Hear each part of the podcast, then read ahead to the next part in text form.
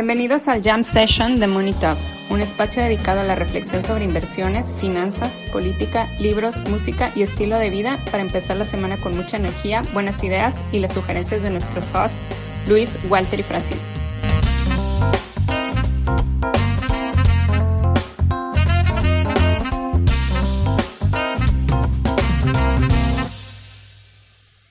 Bueno, bienvenidos. Dale, dale, dale, dale. Cuánta cortesía, cuánta cortesía. nada, nada, no, pues nada más, este, bienvenidos a todos, otro, otro episodio más de, de Jam Sessions. Hoy estamos grabando, para que vean cómo los queremos, para que vean cómo los queremos, hoy estamos grabando el domingo a las 7 de la mañana, entonces eso, eso quiere decir que, que, que, pues, pues tenemos siempre a la audiencia presente compromiso con la causa. El, no importa, el amor al arte. Exacto. No importa dónde estemos, las dificultades, lo que haya que vencer, siempre va a haber un Money Talks Jam Sessions a las, el lunes a las 4 de la mañana, además, que creo que es la hora a la que ponemos. exacto, exacto.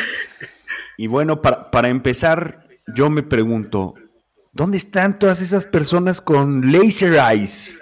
Con los ojitos rojos. Ya se, ya les están curando la conjuntivitis, cabrón. Eso es, es, lo bueno, es lo bueno de, del winter, del cripto winter, güey. Está curando conjuntivitis a todo lo que da, güey. Qué antibióticos ni qué nada. O sea, ya, ya, ya hicieron inmunidad de rebaño contra esa conjuntivitis extraña burbujosa. Yo, creo, yo creo que no, güey. Va a salir otra burbujita y le va a dar conjuntivitis otra vez, güey. No, ya hasta, hasta el mismo Bukele se quitó los ojos, ¿no? Los laser eyes. Ya, ya se puso serio. ¿Es this the bottom? Sí. No, no, no. No, todavía le falta, todavía le falta. Este. ¿Qué, tanto creen que, se haya afectado el, el Crypto Winter por el colapso de Terra Luna? No sé, yo he visto, yo he visto muchos, o sea, por ejemplo, si te metes al, a ver, que no es representativo ni mucho menos, ¿no? Pero si te metes al tweet de del cuate este que la creó, tu Kwon, este, ahí hay mucha gente que, que por lo menos dice que perdió muchísimo, muchísimo dinero, ¿no? Este, pero luego ves otros como dices, oye, no manches, perdí todo y, y, ahora tengo que empezar desde cero y tengo que escoger una nueva cripto para empezar. que dices, güey, a ver, no, entendiste nada, compadre. No entendiste nada. No, pero a ver, si, si perdiste todo, y, lo, y, tu, y tu aspiración es hacerte rico, pues ¿qué vas a hacer? Pues tu única chance es otra cripto. Pues sí. O sea, ¿qué, otra chance tienes? O sea, y, ver si le atinas ahora sí, cabrón. O sea. Pues, pues como, como, como dice el, el sticker, ¿no? O sea, acceptance y pues te pones tu cachuchita de McDonald's. ya. Oigan, pero, pero ¿qué pasó? ¿Qué pasó? O sea, no, no, digo, no he leído tanto. Este, para, para los que no sepan, Terra colapsó de un día para otro 99.99%. O sea, una, una cripto que dejó de existir, que, que, lo que he visto es que, o sea, era un par, eh, la cripto Terra, la cripto Luna, donde una estaba ligada, una, una o sea, tenía el PEG con, con el dólar americano, pero era en base a algoritmos. O sea, una unidad de criptomoneda era igual a un, dólar, pero no estaba respaldado por, por, dólares, o sea, que era respaldado por algoritmos. Yo no entendí esto, no, no me he metido tanto, pero usted, ustedes saben de, de qué habla esta magia negra de venture capitalismo. No, a ver, lo que yo, lo que yo he leído es, o sea, que no estaba del todo colateralizada, que estaba como eficientemente colateralizada. Este. Y de repente. Eh, como que estaba colateralizada también como con bitcoins. Entonces, en el momento en que cae el bitcoin, se descolateraliza. Y el, bueno, el, el punto es que era la cuarta moneda más popular del mercado. Estamos hablando de 18 eh, 30 billones de dólares este, que se fueron a nada, ¿no? A cero en, en, en apenas unas horas, ¿no? O sea, yo, yo, leí que, que, yo leí que son 45 mil millones de dólares los que desaparecieron de, de la noche a la mañana del mundo cripto, ¿no? Eh, o sea, y que, y que en esta moneda, como muchas otras, pues no solamente se vio afectado el, inversionista retail, como los que viste en los comentarios de, del fundador de, pues lo perdí todo, ahora voy a buscar una nueva criptomoneda, o pero sin, sino que este, este proyecto, que, que era el cuarto, quinto más grande de cripto, eh, que esto, o sea, esto no se había visto en ningún otro cripto invierno, que uno de los proyectos más importantes colapsara overnight, de la noche a la mañana. Este, o sea, estaba respaldado por muchísimo capital de riesgo, por muchísimos eh, venture capitalists, ¿no? Eh, y bueno, el artículo pues habla de que los, los entusiastas del venture capitalism pues ya no, ya no van a estar como tan dispuestos a, a respaldar nuevos proyectos o van a estar preocupados por los proyectos que respaldaron, eh, pues por lo que vimos que, que fue el colapso de, de Terra. Terra Sí, claro. era, era una, una stablecoin, ¿no? Que es como una canasta de monedas que te entiendo te prometen el retorno de dicha canasta y este y pues ya eventualmente eso te va te va a dar flujo, te va a dar apreciación. Yo lo que y, por lo que entiendo hay dos formas de hacer una stablecoin. Una es hacer un colateral uno a uno, o sea, de tienes tantas criptomonedas que vales tantos dólares y para prometer el retorno, para dar el retorno más o menos prometido, pues ya le metes ahí este eh, o le sacas o haces una gestión activa de los activos y la otra es sobre sobrecolateralizarla, ¿no? Que es este eh, si tienes un dólar, pues tienes 10 millones de luna y esperas que no haya un ataque especulativo, que creo que fue lo que pasó aquí. Yo la verdad las stablecoins nunca las entendí.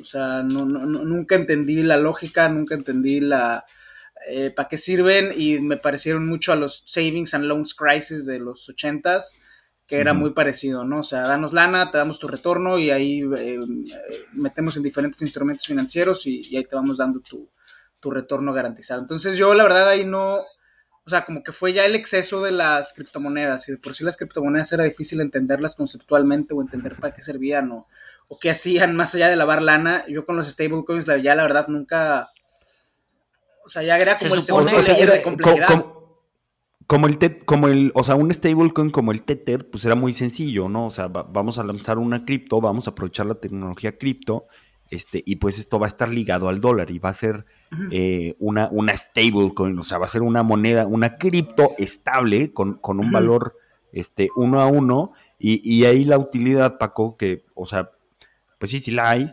este, en, en vez de ir a Western Union o a, o a estos centros para enviar dinero del de, país del tío Sam a los países bananeros de Latinoamérica eh, y enriquecer a eh, Salinas Pliego, este, pues hacías, hacías, o sea, y también que tardar en liquidar una semana o varios días, este, pues manda- mandabas tus remesas por stablecoins, por, Por Tether, Tether. y llegaban, y llegaban en dos minutos, en diez minutos.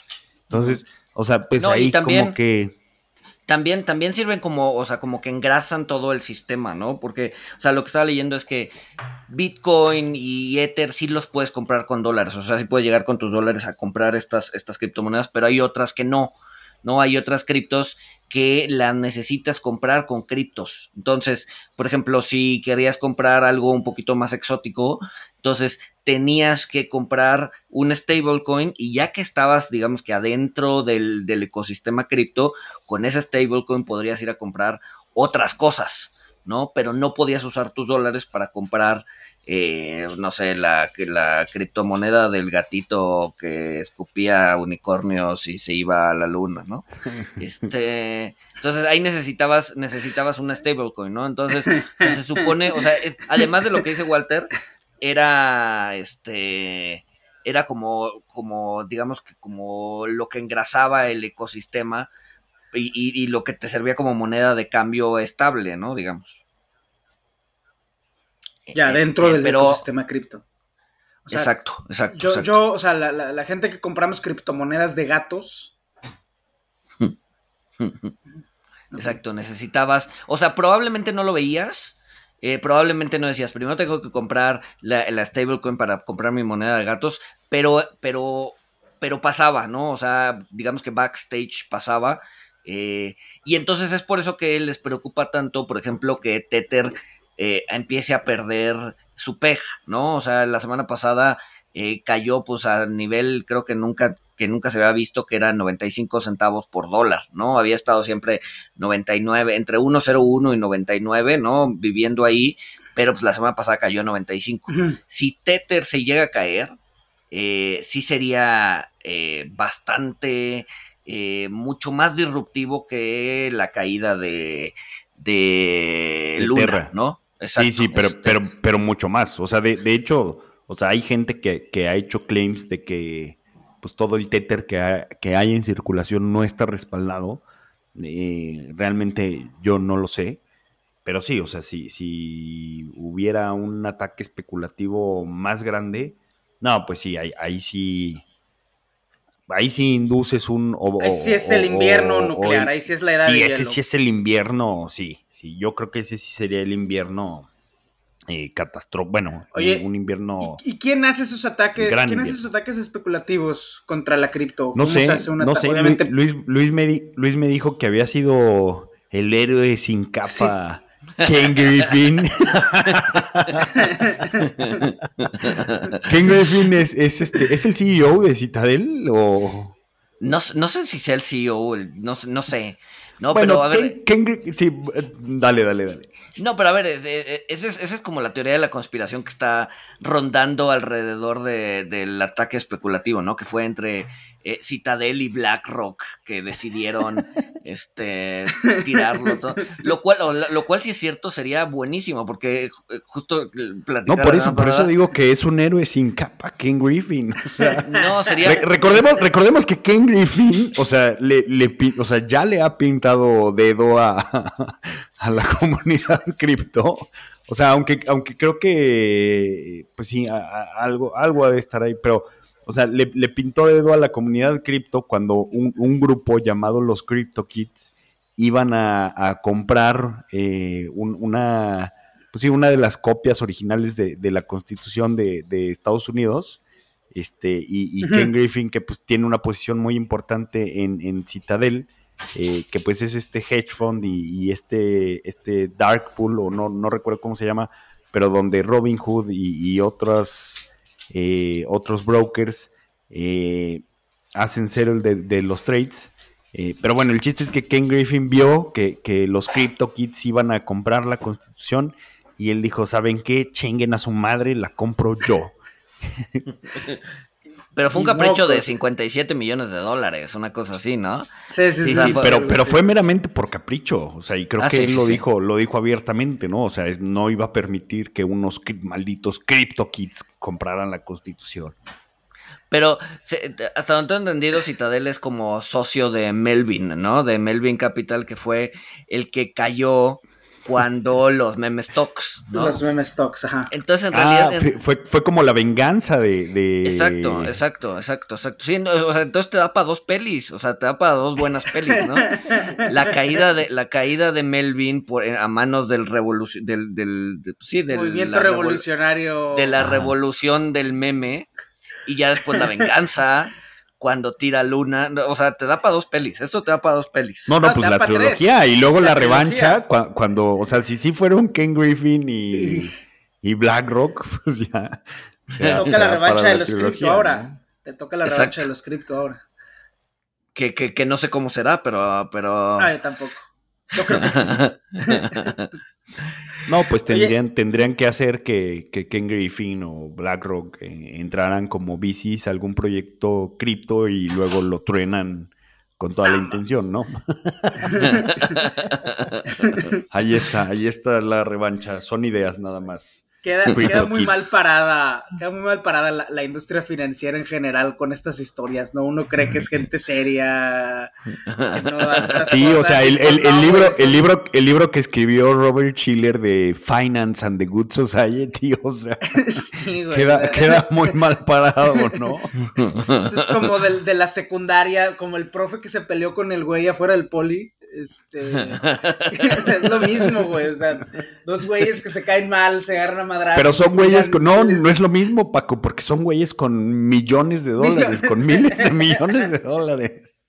Pues es la, a la, un poquito a la Axel Road, ¿no? De, de Billions, ¿no? Que utiliza todo su capital para chingarse al resto del mundo.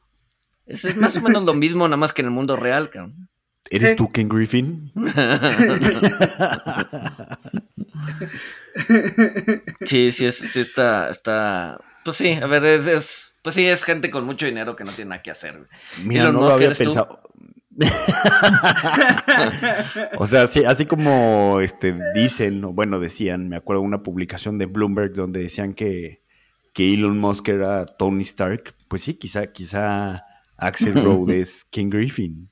Pues el perfil sí, es igual, ¿no? O sea, es un headphone manager que usa su dinero para joder. Este... no, y estaba, pero, pero, pero bueno, digo, cambiando, o sea, cambiando un poquito de, de, de, tema, todavía en el mundo, en el mundo cripto, este, hay, hay, hay cosas como que no, por ejemplo, eh, dando, estaba dando la clase, generalmente lo doy los, los miércoles, una, la, una clase behavioral que estoy dando, y, y, obviamente salió el tema de Luna y la fregada, ¿no? En la clase. Este, Oye, ¿en tu clase de behavioral les dices que el home bias está mal? Les digo que por favor, que por favor inviertan en la bolsa. por no, favor, pero... inviertan en la Este, pero entonces había, había un cuate que sí, o sea, no tenía luna, pero tiene otras cosas. Y me dice, no, pero lo que pasa es que yo estoy asegurado, ¿no? Bueno, pero, o sea, ¿asegurado contra qué? No, asegurado contra que una cripto se caiga o contra eh, que haya un hackeo o la fregada. Ok, ¿quién te asegura? No, pues es una DAO, ¿no? Es, o sea, es un pool de personas que meten dinero y se aseguran a sí mismas, ¿no? Y le digo, bueno, ok, pero esa DAO, eh, ¿cuál es el colateral de la DAO? Pues criptos. No, pues criptos. Así de, no, a ver, eh, a ver, justo ahí está el problema. Es, que, va, es que vas a terminar que están asegurados contra un mundo hiperinflacionario donde la banca central controla todo. Ese es el seguro. No, no, no, pero a lo que voy es, es, es, es, o sea, es una, es un pool en donde ahorita todo el mundo está cayendo, entonces el pool que hace eh, seis meses valía 100 o ya vale 60 o 50, ¿no? Este, y dado que todo está correlacionado a uno, ¿no? Todo, todo cae uh -huh. al mismo tiempo, pues te, lo, o sea, lo que te está asegurando está perdiendo un chorro de valor, ¿no? Entonces, o sea, aunque, aunque tengas un ataque especulativo, eso además genera como un ciclo o como una espiral hacia abajo, de tal forma que entre más ataques especulativos hayas, pues en general todas las criptomonedas van a tender a, a perder dinero y el pool que te está respaldando se va a ir al diablo, ¿no? Entonces, este, pues sí, es, es, es como, es como, no sé, no, no, no se me ocurre un ejemplo, pero, pues, eh, o sea, al final del día estás respaldándote con la misma basura que está cayendo, ¿sabes? sí. Sí, sí, sí, sí, ¿Eres tu crisis hipotecaria? Pero suena, ¿no? O sea, suena, suena, suena eso. Este, suena respaldo. O sea, sí, lo que te está respaldando es, son, este, hipotecas ninja, ¿no? No income, no job, no assets. Este, sí, sí, sí, sí, sí, sí. sí, es, sí, es, sí. Es, es, es, bastante, bastante extraño. Y también la, la, o sea, el, como que todo cripto fue un intento por reinventar la rueda, ¿no? O sea, esto de, ah, vamos a hacer un seguro con criptomonedas, y es decir, de, no, ya existen los seguros de verdad. Lo que pasa es que no aseguran estas cosas, pero o sea, como que todo cripto fue un intento por crear un sistema financiero desintermediarizado que pues yo creo que no funcionó. No de, hecho, de hecho es curioso que digas eso porque hace, o sea, como hace varios meses me, o sea, salió un análisis de una de unos cuates que se dedican a hacer en general análisis macro eh, que lo titularon justo así, ¿no? Es, es, es, la solución a un problema que aún no existe. Que aún no existe. No, una la, no, era sol, una solución en busca de un problema, una cosa así, ¿no? O sea, diciendo, a ver, ok, sí, está muy bonita la tecnología y la fregada, pero ¿qué soluciona? Pues todavía no sabemos, pero ahí está. No, y era, y era lo que nos platicaba Tomás, este, Tomás Álvarez Melis, fundador de, de Volavit, en, en, el episodio de Web 3.0 de, del podcast de los miércoles, eh, que, que, o sea, la gente estaba, estaba malentendiendo la, la, la descentralización, que él lo planteaba como un medio y en la revolución web 3.0 que pues está enfrentando un infierno, un, un, invierno bastante gélido, este, pues ahí era la, la, descentralización como un fin, ¿no? Ah, vamos a descentralizar todo porque sí. Entonces, pues aquí están las consecuencias. Y ahorita, ahorita dejé, dejé ya el libro de, de Scarcity un, ratito porque me estaba aburriendo. Y empecé a leer otro que va a leer recomendaciones al final. Eh, y, bueno, y ahorita, ahorita llegó al punto de Walter, que se llama El pánico de 1907, que es la historia del pánico de 1907, ¿no? Eh, digo, grosso modo, el pánico de 1907 fue el que terminó por amarrar la idea de que Estados Unidos necesitaba un banco central, porque antes no había un banco central. Eh, antes, en, antes de 1907, había bancos, pero era un sistema bastante descentralizado, ¿no? O sea, los bancos se comunicaban entre ellos, eh, existían cierto eh, pool, ¿no? En donde, en donde lo utilizaban para hacer liquidez, pero era un sistema muy descentralizado, ¿no? Un poco, y, y, haciendo un símil con lo que está pasando ahorita, ¿no? Era, eh, pues cada, cada banco era una cripto, digamos, eh, que se valía por sus propios medios y si necesitaba ayuda, entonces pues iba con distintos bancos y decían, oye, échame la mano porque aquí tengo un problema de liquidez y la fregada, entonces ya, como que algunos les depositaban, obviamente con intereses, salía de su, de su problema de liquidez y ya. O sea, era un, era un sistema descentralizado. La banca en Estados Unidos antes de 1913, que fue cuando se creó la Fed, eh, era un sistema bastante descentralizado. Y el problema con los sistemas descentralizados es que no hay un last resort eh, que te permita inyectarle liquidez generalizada al mercado. Entonces, cuando tienes un pánico, cuando tienes gente saliendo a desbandadas, no todos corriendo hacia la puerta sin poder salir, eso te genera un problema enorme de liquidez, ¿no? Y necesitas un ente centralizado que calme las cosas. En su momento, en el pánico de 1907, fue Pierpont Morgan, ¿no? El, el original JP Morgan, que logró este, juntarlos a todos y decirles, a ver, vamos a inyectarles un chorro de lana a este pedo para que empiece a jalar, ¿no? Y así logró calmar el pánico. A lo que voy es que veníamos de muchísimos años de una banca descentralizada en Estados Unidos y después de varios pánicos, porque el de 1907 fue el peor y el último, pero venían pánicos de 1893, en 1870 y madres, ¿no? O sea, venían ya de varios, o sea, cada 20 años había un pánico bancario. Eh, dijeron, ¿sabes qué? Para evitar esto, para evitar la falta de confianza y la liquidez, necesitamos un ente central. Y ese ente central va a ser la Fed. ¿no? Y entonces nace la Fed y cada vez que había problemas de liquidez, la Fed llegaba con su super bazooka y les aventaba un chorro de dinero al sistema financiero para que la gente tuviera la certeza de que no iba a haber problemas, ¿no? Entonces a lo que voy es, estamos descentralizados, o sea, era descentralizado antes y se dieron cuenta gente de mucha lana se dio cuenta que pues, necesitaban un ente central. Entonces, probablemente las criptos van hacia allá, ¿no? O sea, esa, esa idea romántica de descentralización, una vez que haya pánico en las calles y, lo, y, tiren las monedas y, y, se pierdan billones de dólares, se den cuenta de que pues, la descentralización ya se probó, eh, se probó durante muchos años y ante la falta de confianza, pues terminan cayendo, ¿no? Entonces necesitas un ente central que te dé que le dé confianza a todo, ¿no? El problema es aquí es quién va a ser ese ente central. En, aquel entonces el ente central pues fue el gobierno de los Estados Unidos, ¿no? Un, ente pues, con validez y con confianza, o sea, que la gente confiaba en él. ¿Quién podría ser un ente central en el mundo cripto? Pues quién sabe, ¿no? No, pues sería, sería, algo y Elon, Musk va a ser el, banco central de stablecoins. No, o sea, e, e, es, una idea que choca, ¿no? Con, el concepto de cripto. Yo, yo creo que si, si le preguntas a, pues a ellos, pues ellos te, van a decir que...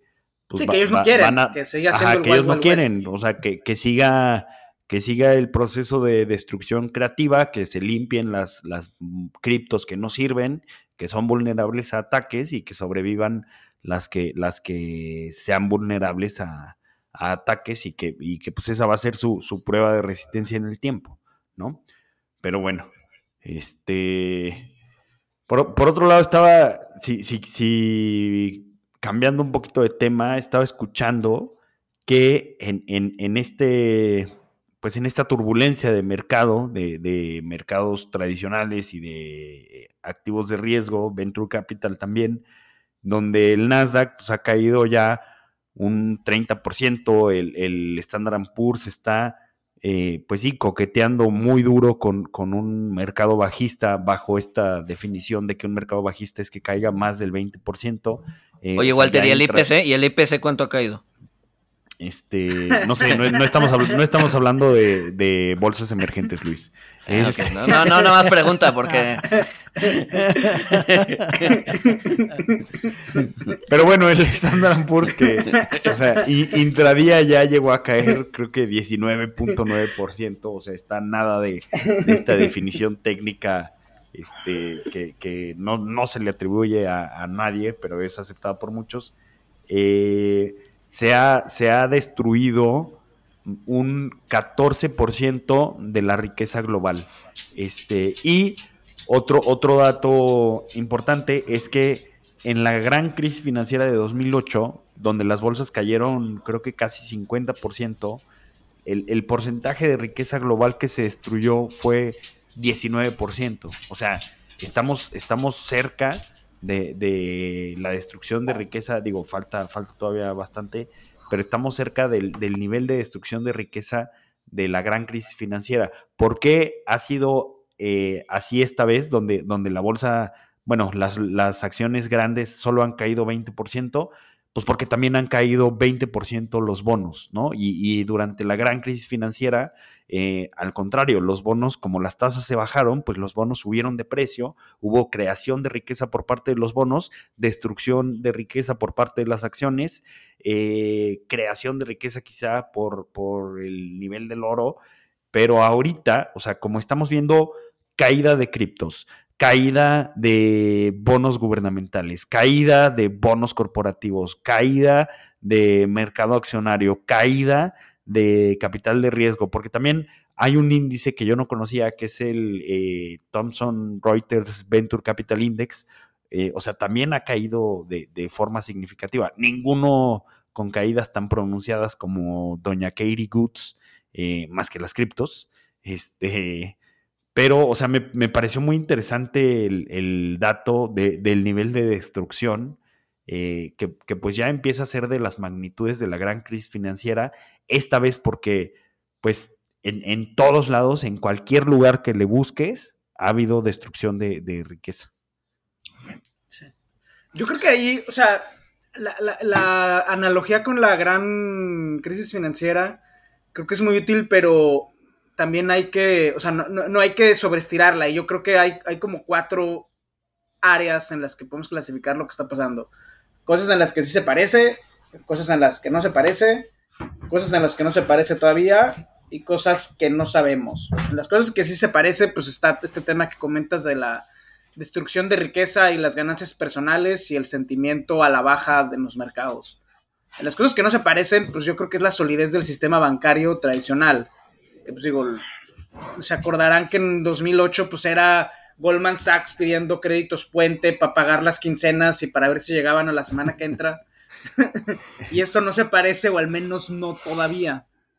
Las cosas que no sabemos, o al menos yo no sé, es en la interconexión, que fue, y que fue el, realmente el detonante de 2008, fue el, las interconexiones de las instituciones financieras entre sí que no estaban bien monitoreadas. Ahorita en las instituciones financieras tradicionales entiendo que están bien monitoreadas o pareciera ser que están bien monitoreadas, pero todo el shadow banking que se ha creado en los últimos 15 años, criptomonedas, fondos de venture capital, hedge funds y todo eso, pues quién sabe, o sea, precisamente por la falta de regulación, yo no entiendo qué tan interconectados están entre sí, cuánto se deben entre sí, cuánta lana esté metida BlackRock, no de clientes, sino de su lana, y digo BlackRock por mencionar un nombre, pero pues también pueden ser otros inversionistas. Y ahí yo la verdad no tengo idea de cómo, de cómo se está moviendo. Otra cosa que no se parece, por ejemplo, también es la economía real, que también cuando estábamos entrando en 2008, pues era tasas de desempleo en Estados Unidos de 10% y una economía muy anémica. Y ahorita por lo menos todavía no. A lo mejor llegamos ahí en unos meses, pero todavía no. Entonces, no, o sea, el punto al que voy es, no es 2008 todavía y a lo mejor no es, pero eso no quiere decir que no se vayan a poner peor las cosas todavía. Pero puede ser, a ver. Puede, puede ser que el contagio venga de otro lado, o sea, no, no necesariamente apalancamiento eh, como, como la crisis de 2008 en donde estaba construido, no sé, eh, castillos de arena sobre castillos de arena y en el momento en que quitas la base todo se cae, ¿no? Pero a ver, pues, un, no sé, y estoy pensando en voz alta, eh, un, un, un, posible mecanismo podría ser un efecto riqueza inverso, ¿no? Pues, en donde prácticamente todo el mundo está en criptos. Prácticamente todo el mundo está en criptos. Es impresionante cómo eh, la gente, este, o sea, en el momento en que sabes que trabajas en finanzas, te empiezan a preguntar babosadas de criptos, ¿no? Este, recuerdo, Recuerdo... Antes te preguntaban, antes te preguntaban ah, ¿eres financiero o explícame las cripto? antes te preguntaban a cuánto está el dólar, a cuánto va a cerrar el dólar el año. Obviamente les dices que no tienes ni puta idea. Y te preguntan cuál cripto deben de comprar y también les dices que no tienes ni puta idea. Sí, no, a ver, recuerdo, el, año pasado fui a, Me invitaron a dar una, uno de los primeros este, conferencias presenciales, me invitaron a dar una en San Diego, me acuerdo. Este, entonces paso, voy, voy a, voy a, era, era, tuve que hacer escala en Houston porque pues, este, la frontera estaba cerrada, la frontera a pie, eh, y muy idiotamente me fui a Houston y después volé a San Diego en lugar de irme a Los Ángeles y tomar un coche para San Diego. No, importa, fue una estupidez, pero eh, entro a la, entro a la, a la, a la, pues a Customs, a, a, a, digamos, migración de, de Houston, que es muchísimos, o sea, es enorme. Este, y ya me voy con, con la gente de inmigración que me tocó y me dice, no, pues ¿a qué vienes? No, pues vengo a dar una, vengo a una conferencia de, de, criptomonedas, ¿no? Me pidieron. Y ahí te dijeron, oh, ¿y en cuánto va a cerrar el Bitcoin? No, no, no, entonces se me, queda, se me queda viendo así de, ¿sabes de criptomonedas? Pues más o menos, ¿no? ¿Sabes de criptomonedas? Pues sé más o menos cómo funciona. Y, este, la verdad es que yo estoy en contra, entonces, pues. Si quieres pasar, dime cuáles compro. Abogado del diablo. No, eso entonces el, el, el, el guardia se para, se para y me dice, mira, ¿ves toda esta gente que está aquí? Este, todos estos agentes, ¿verdad? todos tienen criptomonedas, todos tienen. Entonces, ¿qué va a pasar con las criptomonedas? Así de puta, Y, o sea, mi respuesta depende de que me entren, este, de que, de, que me dejen entrar a Estados Unidos. Entonces les dije, no, pues todavía les falta, y sí, inviértele, y no, qué buena inversión, y la verdad. Ah, o, sea, Luis González, Luis González hablando bien de cripto. Para entrar a Estados Unidos. Era para que me dejaran entrar, güey. Pero sí, o sea, todo o sea, todo el mundo está. muy cabrón. Todo mundo o sea, todo mundo tiene, ¿no? Y, la capacidad de abrir una cuenta en cualquiera de estas exchanges es, o sea, literal estás a dos clics de abrirla, ¿no? Este. Entonces, bueno, regresando a mi punto original, es.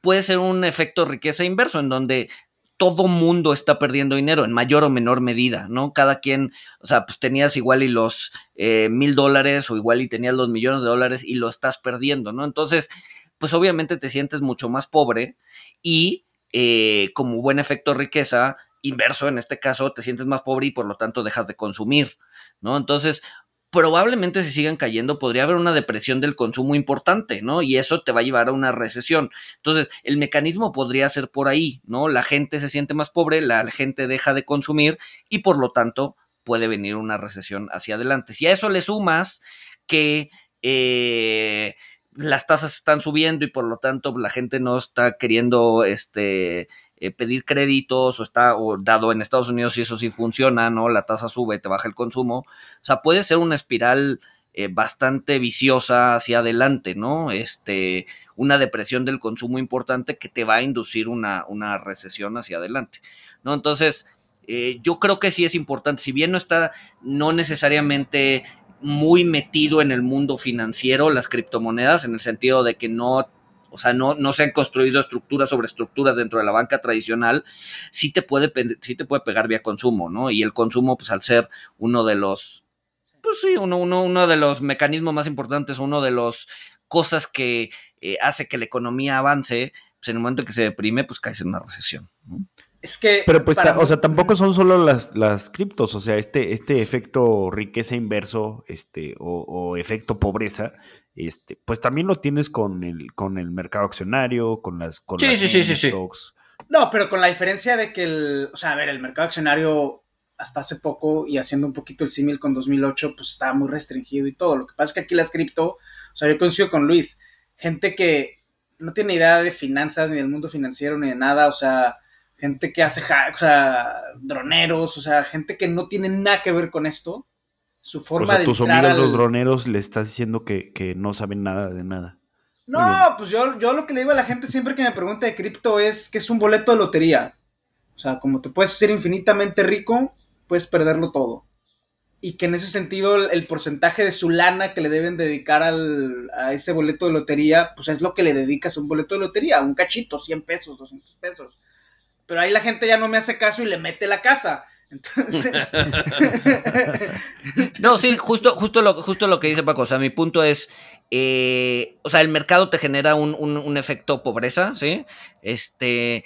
Pero, tan, pero las cripto están. o sea, han permeado tanto que le va a afectar a todo mundo. ¿No? O sea, probablemente Ajá, la bolsa, probablemente la bolsa le afecte a cierto, a cierta población, pero las criptos no, las criptos les, No. le pegan a todos, ¿no? Y entonces A vas a tener una sí, baja sí, en el sí. consumo generalizada y no solamente de una parte de la población, que pues igual que es la que tiene sobrantes para invertir en bolsa. Sí, o ¿no? sea, el, el canal de contagio va a ser diferente, ¿no? O sea, cuando cae la bolsa, pues se contagia el sistema financiero y eso eventualmente cae a la economía real. Aquí yo coincido contigo, Luis, que a lo mejor el efecto en la economía real va a ser mucho más temprano simplemente por la penetración que tienen sectores que históricamente han estado desconectados del sistema financiero. Eh, y te digo, ya se ve, o sea, gente que está empezando a vender sus coches, o sea, eh, Sus Lambos. sus- no, ¿cuál? Sus Guayins 73 de, que eran del papá, cabrón. O sea, que- Ah, o sea, ni, ni siquiera son cripto Lambos, güey. O sea, No, era gente que compró Shiba Inus porque vieron que estaba subiendo y pues ahora ya cayó y pues ahora hay que vender porque pues pidieron prestados para comprar las Shibas y, y, pues ni modo, o sea, yo, yo coincido con Luis, o sea, si hay un... Y está muy desconocido, o sea, es anecdótico de lo que estamos hablando, o al menos yo no he visto ningún tipo de estadísticas, pero a mí sí me preocupa eso, ¿no? O sea, la gente que le metió a cripto, que vieron en eso una oportunidad de ganar lana rápido y mocos. Y gente que nunca Sí, había yo- tenido. Ajá. yo, yo coincido parcialmente, o sea, pe- pero también creo que es muy importante lo, lo o sea, de dónde vienen estos, estos comentarios. Lo, lo que tú decías antes, Paco, o sea, no, no es 2008 porque el sistema bancario es muy diferente, está eh, pues más regulado, está más, más sólido, está más acotado lo que, lo que pueda suceder de ese lado. Este, del, del lado cripto, pues no, ya lo hemos dicho, es el, el oeste salvaje del capitalismo. Este, pero sí, sí tiene mucha penetración y sí va a haber mucha gente que esté apalancada, que tenga sus casas ahí, pero no, no sé, o sea, no, no he visto la estadística, pero no, no creo que el, el- el tamaño de, de la exposición, o sea, a lo la mejor sí, a lo mejor hay más gente que tiene cripto en sus, en sus wallets eh, que, que exposición en directo al mercado accionario, pero no creo que el monto sea muy alto, o sea, porque dentro de esas carteras, pues hay gente, eh, o sea, estoy yo que, que abrí mi, o sea, abrí mi cripto cuenta y pues tenía, este, tenía 100 pesos y cuando se me hicieron 500, pues los vendí y me compré un libro, ¿no? Este, o sea, ya- ¡Ay, sí, ya ahorita- ajá! ¡No mames! ¿En serio? ¿En serio? ¿Qué libro te compraste? Los tres mosqueteros, ¿no? Ya para que sea la. Este, sí, me compré Historia de la Caída y Decadencia. No, no, me compré. Me compré de Black Swan o algo así. no, no me acuerdo cuál me compré. o- creo que me compré el de, de Parasitic Mind. X. O sea, pero dentro de esa estadística, o sea, está gente que, que pues, compró poco a cripto. O sea, no Pero creo es que que, poquito en no creo que la exposición. buche, ¿no? O sea, Sí, ¿tú no crees no que.? O sea, que la exposición sea más que, que la- que lo que la gente está expuesta en bonos y mercado accionario, no. Yo no sé. No, O pero sea, no ver, creo, no creo, no creo que, o sea, sí, sí va a afectar, o sea, y sí, sí, sí va a pegar en, en este segmento, o sea, que sí debe de ser mucha gente la, la que invirtió fuerte, pero no lo veo todavía como, como un riesgo sistémico. No, a ver, no como riesgo sistémico para que se caiga todo, ¿no? O sea, a lo que voy es. Eh, aunque le hayan metido 100 dólares, ¿no? Y se te hayan hecho 500, o sea, siempre tienes la idea de, bueno, y esos 500, nada más tiene que subir 100% más para que sean 1000, y tiene que subir otro 100% más para que sean 2000, y igual y ya cuando, o sea, te empiezas a hacer ideas mentales medio chaquetas, ¿no? Este, en donde las cosas van a subir, van a subir, van a subir, y aunque tú le metiste 100 dólares y de repente y ves que tienes 1000, pues empiezas a pensar en lo que puedes comprar con ese dinero, ¿no? Y en el momento y le metes otro 100. Sí, y, pero a ver, eh, a lo que voy es que le metiste 100 y tienes 1000. O, sea, ahorita ya tienes 1000 y cuando pierdes esos 1000, no perdiste los 100 inicial, perdiste los 1000. Entonces, o sea, perdiste mucho más dinero de lo que le metiste, ¿no? Entonces, mentalmente, o sea, no eres pobre, por eso, o sea, no es una, no, o sea, no, no, no te vuelves pobre, salvo que metiste tu casa, como sí hicieron varios, pero es la minoría, pero sí tienes una idea de, pues tenía mil dólares y ahorita ya no tengo nada, pues mejor, o sea, ya me espero para comprarme el iPhone o me espero para comprarme el lo que sea. O sea, postergo consumo. ¿Por qué? Porque ya no tengo ese dinero. Yo me sentiría mal si yo hubiera contribuido con esa burbuja especulativa diciéndoles a unos pobres agentes aduanales que invirtieran en criptomonedas todo lo que tenía. Yo también contribuí, yo les dije siempre, esto es este, esto es un boleto de lotería. O sea, y así lo deben de ver. Lo que pasa es que la gente, no, o sea, es muy difícil quedarte. No, pero, pero hemos hablado. O sea, estás viendo tasas de crecimiento de 100% a la semana. O sea, Además, además la gente no, entiende las, las, las, probabilidades de lotería. O sea, cuando tú les dices, velo como un boleto de lotería, tú les estás diciendo, velo como algo altamente improbable, entonces ponle poquita lana y la gente lo ve como, ah, lotería. O sea, tengo una posibilidad de volverme millonario y comprarme mi Lambo con mis cripto. O sea, e, e, eso es lo que le das el efecto de posibilidad a la gente que alienta la especulación, ¿no? Sí, claro, sí, claro. Sí tienes un efecto ahí de posibilidad que, que como dices, ¿no? O sea, al final del día, pues igual y conoces a alguien que pues, ganó el, algo en el melate o algo en la lotería, este, y dices, bueno, pues si ese güey ganó, pues yo también puedo hacerlo, ¿no? Entonces, sí está ese efecto posibilidad. Sí, sí, quizá mi error fue haber dicho lo del efecto, lo, de que es una lotería y no explicar, como lo dijo Walter, que es algo con poca probabilidad y la gente se quedó con, ya, me la voy a ganar. Ah, no, pero ni te desgastes, porque aunque se los expliques, ellos van a seguir pensando, oh, tengo una, una, posibilidad, de lograrlo. Sí, nada. Oigan, pero entonces que ya, ya, ya, ya tocamos el piso, o sea, o, ya, ya me compraron más la idea de que le falta esto un 20% más. No, yo, sigo con la idea de que, de que, no sé. No, yo a usted la compro más, Luis. Yo creo que todavía le falta. Todavía hay mucho aire caliente. No se es que no se ha roto nada. A ver, se rompió Luna, sí. Pero no, no se como que no se ha roto nada. O sea, se rompió Peloton, se rompió Coinbase, se rompió Robinhood. O sea, todo, todo eso ya ha caído 70, 80%. O sea, este, igual, como ya hemos dicho, no, no había una burbuja general, pero todas estas eh, mini burbujas, pues ya, ya, ya se rompió Katie Woods y ARKK. O sea, ¿qué, ¿qué quieres que se rompa, Luis? ¿Qué quieres que se rompa? Cosas más fundamentales, cosas que, o sea, si se rompió Peloton, pues sí, o sea, te fregaste a Katy Woods que tenía Peloton, güey. O sea, pero, pero no se, no se ha roto algo así que digas, no, o sea, no se ha roto Lehman, no se ha roto un Long Term Capital Management, no, o sea, falta, o sea, algo, algo no, seguro, seguro, seguro con lo de Terra y Luna, seguro se rompió algún, algún VC que pues no, no van a querer salir a decir, ah, miren, soy somos unos pendejos y este, bueno, pero, pero nada sistémico. Pero, nada por sistémico. Lo, pero por lo menos ahorita, o sea, si ya se rompió algo, por lo menos no nos hemos enterado. ¿No? A lo que voy es, falta que se rompa algo serio para que el pánico realmente entre así en serio. O sea, ahorita, ahorita no se siente tanto pánico. O sea, ahorita no, sé si. Ahorita es así como, bueno, ya sí se rompió eso. Y, muchas personas que le metieron, pues mensos le metieron y pues perdieron su lana y ya ni modo. este, pero no, o sea, no se ha roto. No se roto algo así que digas, no manches, ya se, ya el fin del capitalismo como lo conocemos, ¿no? No, no, todavía no llegamos ahí. No, para nada. Pero no tenemos que llegar Por el ahí, momento o no. sea, Sí, para que se haga. O sea, para que haya un cambio de tendencia, sí. Para que haya un cambio de tendencia, o sea, para, para, para ver, para- primero para que se profundice más y para que el gobierno, salga- o sea, el gobierno ahorita le vale que, que, hay- que se haya roto Pelotón y que se haya roto Luna y que se haya roto lo que sí. sea, güey. Sí. O sea, el gobierno, el gobierno sigue con su, vamos a seguir subiendo tasas y hazle como quieras, güey. O sea, el tema es cuando el gobierno termina de subir tasas, cuando algo se rompe.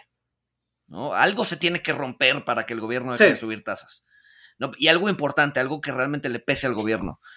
El problema es que todavía no estamos ahí, ¿no? O sea, todavía falta que se rompa algo, algo, algo en serio.